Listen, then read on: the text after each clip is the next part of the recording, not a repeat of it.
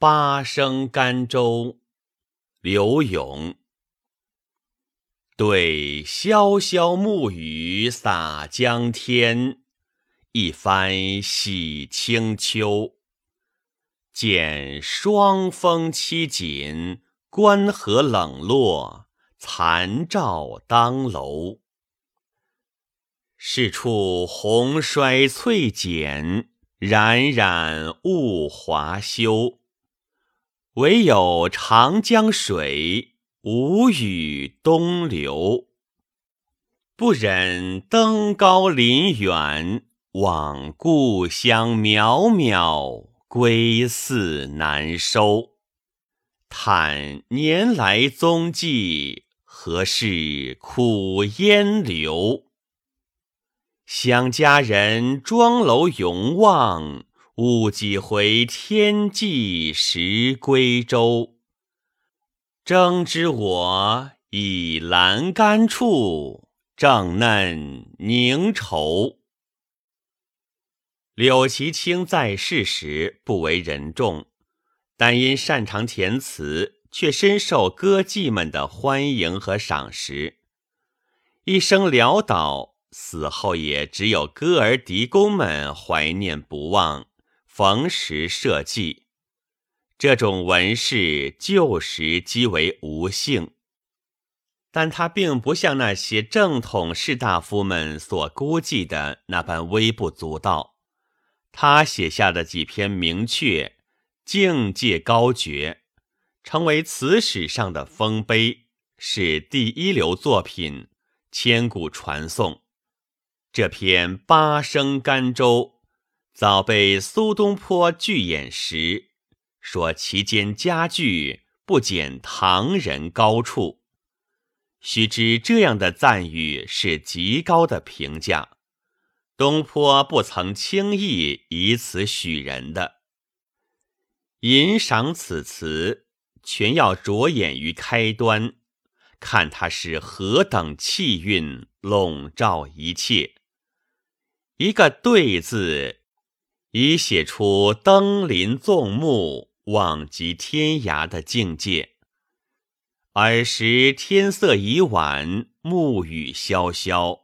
洒遍江天，千里无际。时节既入素秋，本已气肃天清，明净如水，却又加此一番秋雨，更是仙哀微物，尽皆幻尽，一灯如洗。上来二句一韵，已有雨字，有洒字。有喜字，三个赏声，但亦循声高颂，以觉振爽异常。素秋清矣，在家静喜，静至极处，而此中多少凄冷之感，已暗暗生焉。仅此开头二句，便令人淫味无穷。其下紧接一个“见”字，领起四言三句十二字，便是东坡叹为不减唐人高处的名句。而一篇之景策，端在于此。见者何也？并非是说词人此刻登高而望，为时甚久，故为见也。云云。如此领会未得词意，须知他是承上句而言。当此清秋复经雨滴，于是时光景物随又生一番变化，如此方是见之神态。秋已更深，雨洗目空，乃觉凉风忽至。其气凄然而求静，直令衣丹之游子有不可禁当之事。一锦字又用赏声，气氛声韵加倍俊肃。宋玉曾云：“悲哉，秋之为气也！至其清此词，乃尽得其意。当此之际，举目观河，辽阔以里，气势磅礴。然而春夏姿容茂盛之气已尽，秋来肃杀凋零之气已浓，草木不芳，一片冷落之景象。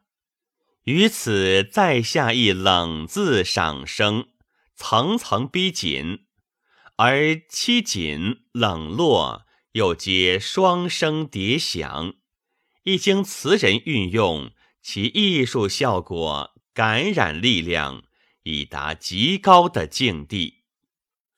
然而还有一句在后，曰“残照当楼”。上来一番二字，早已服下秋雨晚晴的意思，现于言外了。至此便出残照，并不突然。但此句之精彩，不在残照。端在当楼，夫木雨也，霜风也，江天也，关河也，落照也，无往而非至广至大之景域。若此辽阔乾坤，苍茫世界，何以包容？能否集聚？曰能。此人只将残照。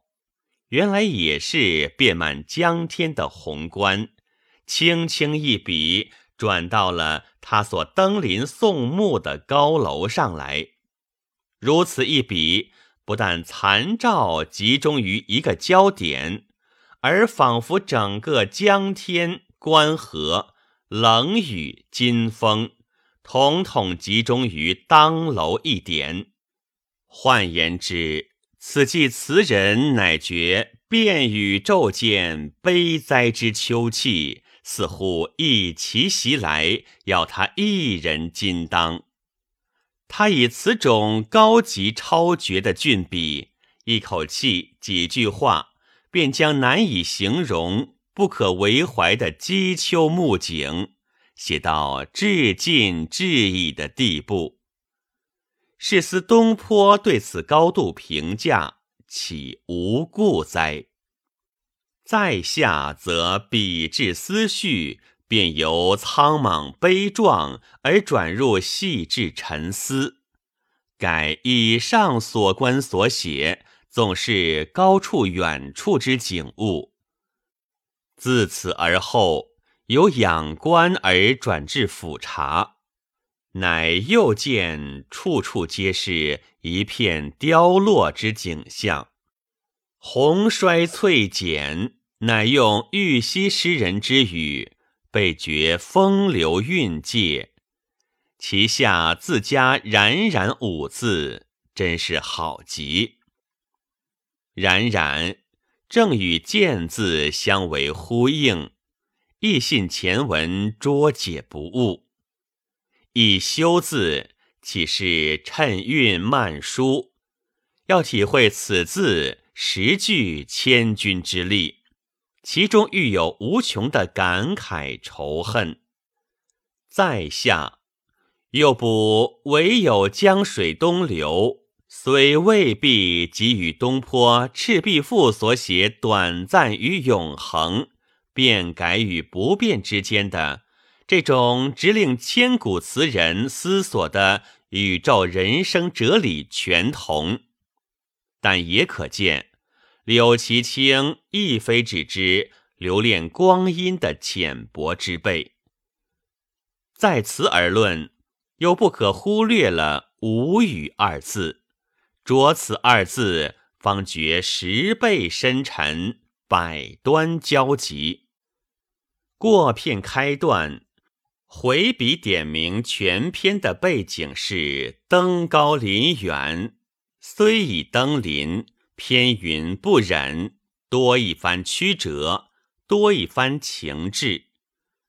然下阙妙处全在模拟对想，本是词人自家登楼极目天际，却偏想故园之闺中人，应也是登楼远望，助盼游子之归来。然而我能想见你在平高而等候归舟，你却无有想象我真在何处。登舟无际，只自烟流。又是几层曲折？其情至而感深，学人须向此等处寻味，方知此笔之妙。不只是笔巧，要紧是味厚。以以栏杆处正嫩凝稠一收，也是于最末幅点出全篇题目。